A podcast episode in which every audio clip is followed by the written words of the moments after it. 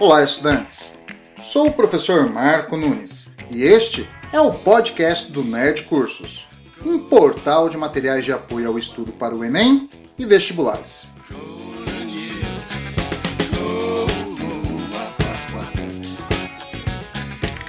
O tema de hoje é uma continuação do podcast anterior: o sistema nervoso, memória e aprendizado. Este segundo programa é sobre por que esquecemos o que aprendemos.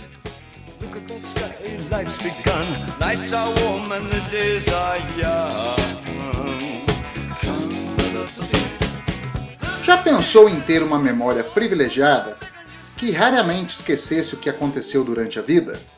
Esse tipo de memória existe. É chamada memória autobibliográfica altamente superior. Quem tem essa condição é capaz de se lembrar do que comeu no almoço de hoje ou de 10 anos atrás. Recordar com detalhes as notícias que leu no jornal há décadas. Seu sonho de consumo? Acho que é o de muitos estudantes. Mas isto é uma condição muito rara. A maioria de nós vive esquecendo de muita coisa o tempo todo.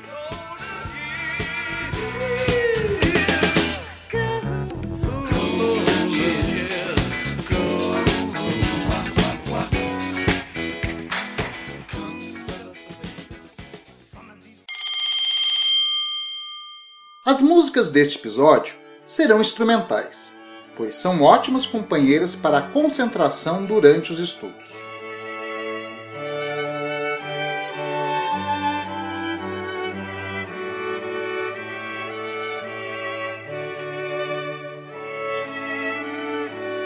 E vamos começar nossa conversa ouvindo ao fundo Ode à Alegria, que é parte da Nona Sinfonia de Beethoven. O esquecimento é o processo pelo qual informações armazenadas na memória deixam de estar disponíveis para serem utilizadas. Em 1888, um pesquisador alemão chamado Hermann Ebbinghaus se interessou pelo assunto e decidiu quantificar o esquecimento matematicamente, produzindo uma curva do esquecimento. Ela está no roteiro do programa. Se quiser, veja lá. A curva do esquecimento de Ebbinghaus mostrava a taxa a qual informações novas e recém-memorizadas eram esquecidas. No estudo, foi constatado que, em média, após 20 minutos as pessoas retinham apenas 60% do assunto memorizado. Uma hora depois, 45%. Após 9 horas, 35%. Tendo passado um dia, 33%. Dois dias, 28%. Seis dias depois, 25%. E 31 dias depois, restavam somente 21% do que havia sido memorizado. Portanto, os resultados mostravam que o processo de esquecimento é muito acentuado, especialmente nas primeiras horas após o estudo. A curva de esquecimento de Ebbinghaus ficou muito popular e ainda hoje é muito usada como referência em discussões sobre o assunto esquecimento. Talvez, por isto, muitos professores orientem seus alunos com um mantra: aula dada é aula estudada, de preferência no mesmo dia. O trabalho de Ebbinghaus ficou conhecido como Lei do Desuso, pois mostrava que informações aprendidas sem uso contínuo tendiam a desaparecer completamente da memória com o tempo.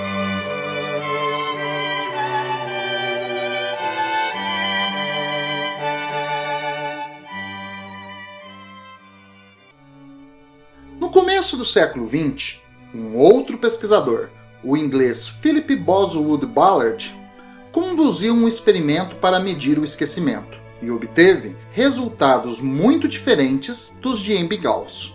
No experimento de Ballard, um material de estudo foi dado aos participantes da pesquisa para ser memorizado. Cinco minutos depois, eles foram avaliados. Algo foi lembrado, mas muitas informações não. Dois dias depois, os participantes foram reavaliados, de surpresa. Os resultados foram em média 10% melhores. Alguns dias depois, a avaliação foi aplicada novamente e ocorreu nova melhora. Quando as avaliações foram interrompidas por vários dias, a tendência foi o esquecimento. Ballard conseguiu com seu experimento uma curva de esquecimento contrária de Ebbinghaus, ou seja, uma curva de aprendizagem, e afirmou: não só tendemos a esquecer o que já lembramos, mas a lembrar o que já esquecemos. A teoria ficou conhecida como a teoria da reminiscência ou teoria da evolução espontânea da memória. Quem teria razão? Ebbinghaus ou Ballard? Preste atenção nessa discussão. Ela é importante para os seus estudos.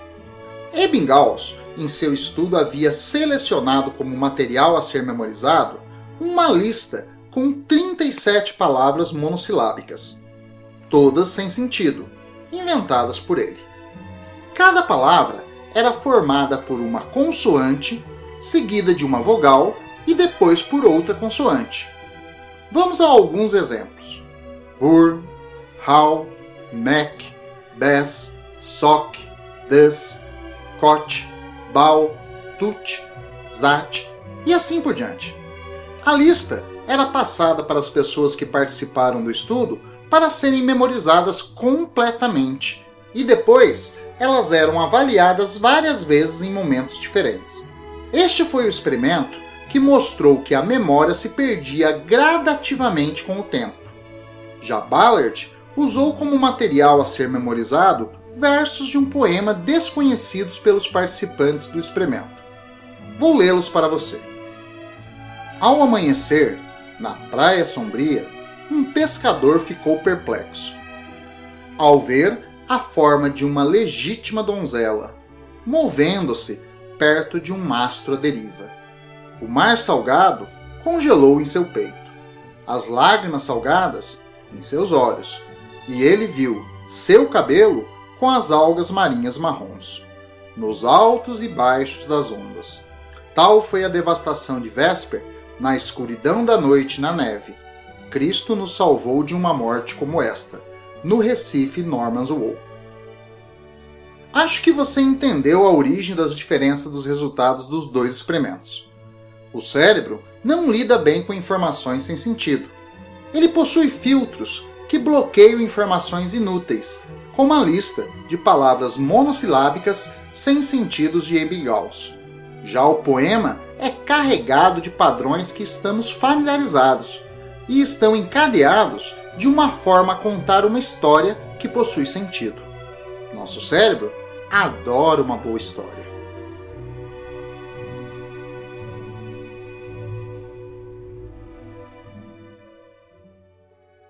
Você ouviu a área da suíte número 3 de Bach e vamos agora ouvindo Pequena Serenata Noturna de Mozart.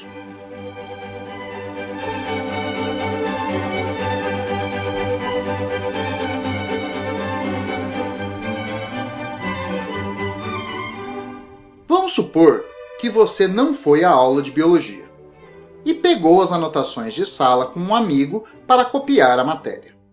O tema da aula era a membrana celular, e nas anotações do colega havia uma lista de tópicos, simples palavras como envoltório celular, delgada, limite celular, permeabilidade seletiva, constituição lipoproteica e modelo mosaico fluido. Talvez você irá ter dificuldades de reter essas informações, pois estão muito fora de contexto. São somente uma lista de palavras a serem decoradas. Mas, se você tivesse tido a explicação do professor, teria mais facilidade, pois elas estariam dentro de uma explicação, mais ou menos assim. Todas as células são envolvidas por uma fina camada chamada membrana celular. Ela é tão delgada que durante muito tempo não pôde ser visualizada. Fato que só foi possível após o desenvolvimento da microscopia eletrônica. Ao envolver as células, a membrana limita o que está dentro e fora, mas não isola a célula, pois permite a passagem de substâncias. Deixa entrar, por exemplo, o gás oxigênio e a glicose, que são essenciais à respiração celular que produz energia, e permite a saída de gás dióxido de carbono, que é um produto final do processo. Mas, por outro lado, há substâncias que passam com muita dificuldade pela membrana, como, por exemplo, os íons sódio, que são mantidos em maior quantidade fora das células. Esta característica da membrana é chamada permeabilidade seletiva. A membrana é feita principalmente de lipídios e proteínas. Por isto, tem uma constituição lipoproteica. Esses componentes são estruturados na forma de duas camadas de moléculas de fosfolipídios, com blocos de proteínas inseridos. Um mosaico com um padrão organizado, onde há muita mobilidade das moléculas. Devido a essa mobilidade, podemos dizer que a membrana é fluida. Este modelo de organização é chamado modelo mosaico fluido. Percebeu a diferença? Você pode até anotar os conteúdos na forma de tópicos. É prático, mas cada vez que pensar neles, é muito bom que os coloque dentro de um contexto lógico. Cada vez que você é estimulado a contar essa história, você a faz de uma maneira melhorada, com mais detalhes. Uma dica: na hora de estudar, imagine que está explicando para alguém, ou se atreva realmente a explicar o conteúdo para outra pessoa. Isto é uma poderosa ferramenta de memorização e que estimula a retenção, principalmente se for feita com frequência.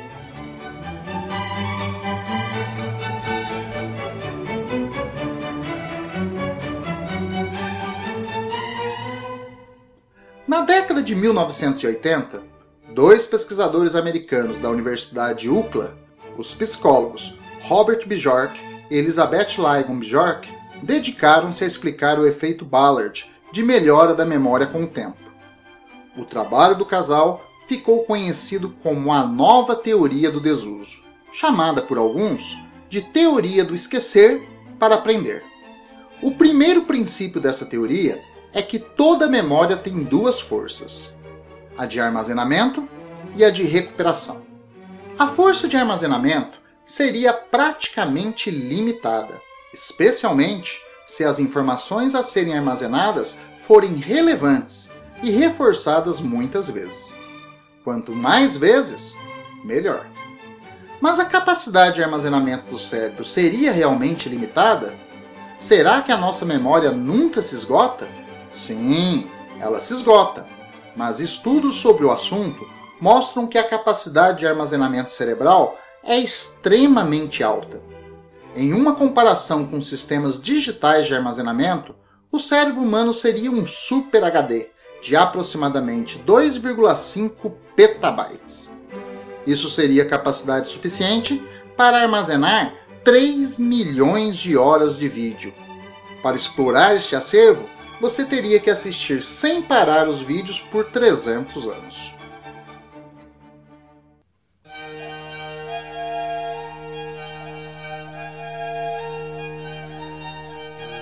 Agora, vamos ouvindo Vivaldi, Primavera.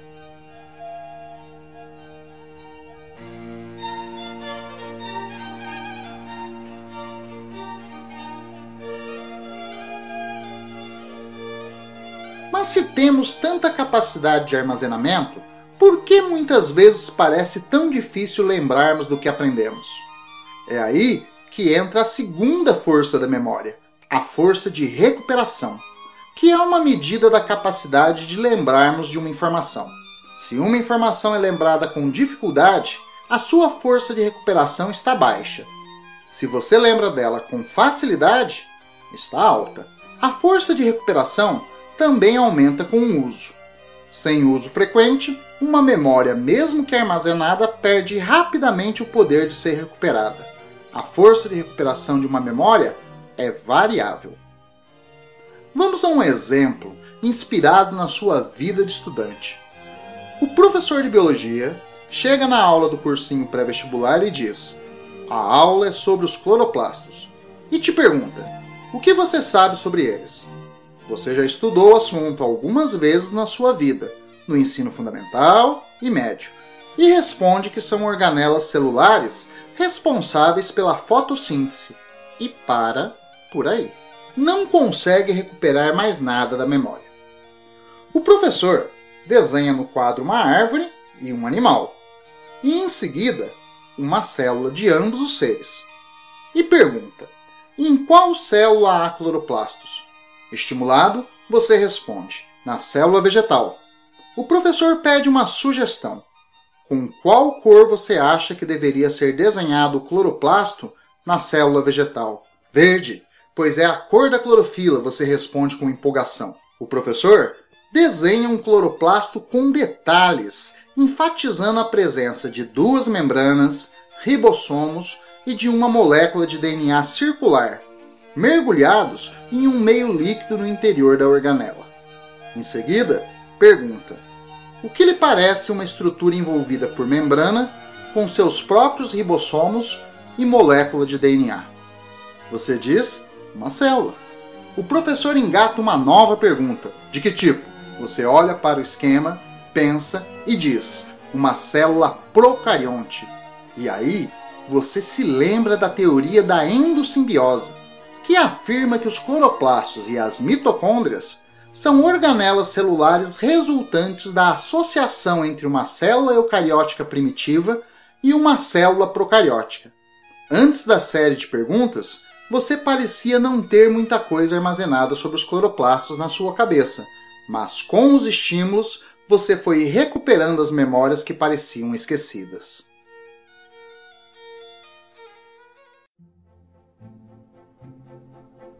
Você deve estar pensando: que porcaria de cérebro! Poderia nunca perder o poder de recuperação das memórias. Nada disto. Esquecer é muitas vezes necessário. Vou explicar com uma suposição. Você nasceu e cresceu no Brasil. Aqui foi alfabetizado e, ao completar 18 anos, aprendeu a dirigir um automóvel. Depois de terminado a universidade, você se mudou para a Inglaterra para continuar os estudos e teve de dominar outra língua. No começo, conversar era muito difícil e lento, pois a cada palavra que ouvia e tentava falar, você se lembrava delas em português e só depois as convertia para o inglês. Mas com o tempo, você superou a dificuldade. É como se você tivesse esquecido o português e pensasse somente em inglês. O mesmo aconteceria com a conduta de direção de um carro. No Brasil, você aprendeu que em uma rua se deve conduzir o carro à direita e na Inglaterra é à esquerda. Você terá que esquecer um hábito para aprender outro, essencial para a segurança no trânsito. Mas, se depois de anos sem se relacionar com brasileiros você voltar ao Brasil, a língua que parecia esquecida rapidamente será recuperada, pois continua armazenada. O mesmo acontece com o ato de dirigir. Esquecer é importante para aprender novas informações e habilidades, para se adaptar a novas situações. Então, acho que ficou claro. Temos um cérebro poderoso, com altíssima capacidade de armazenamento, mas com força de recuperação das memórias variável, muito dependente da frequência do uso e de estímulos. Ficou claro que para ter sucesso nas provas, você terá que fazer revisões frequentes. Tipo assim, um estudo aprofundado até 24 horas após ter assistido a aula uma revisão até uma semana depois, outra revisão um mês depois da aula e depois a cada mês. Mas cuidado para não fazer uma revisão mecânica, chata e fria. Na hora da revisão, sempre se pergunte o que você sabe sobre o assunto. Responda de preferência mentalmente ou em voz alta para não perder muito tempo escrevendo textos. Compare suas respostas às anotações de sala, aos fichamentos que você fez da matéria ou ao conteúdo de um livro. Ao detectar pontos fracos, os reforce e faça muitos exercícios, pois eles ajudam a manter a força de recuperação elevada.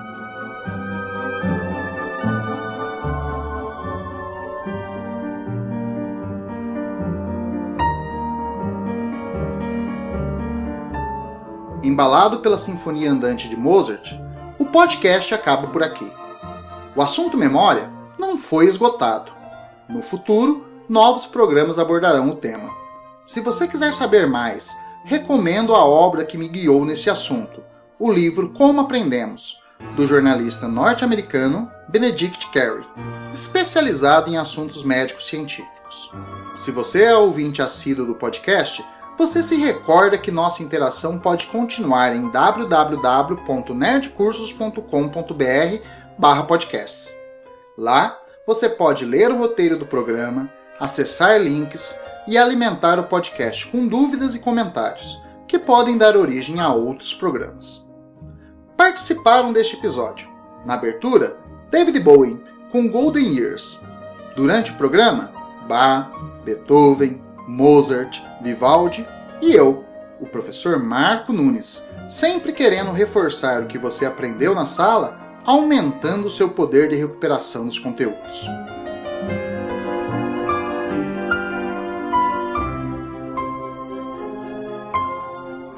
E para terminar, uma frase do poeta espanhol Miguel de Unamuno: É preciso esquecer para viver.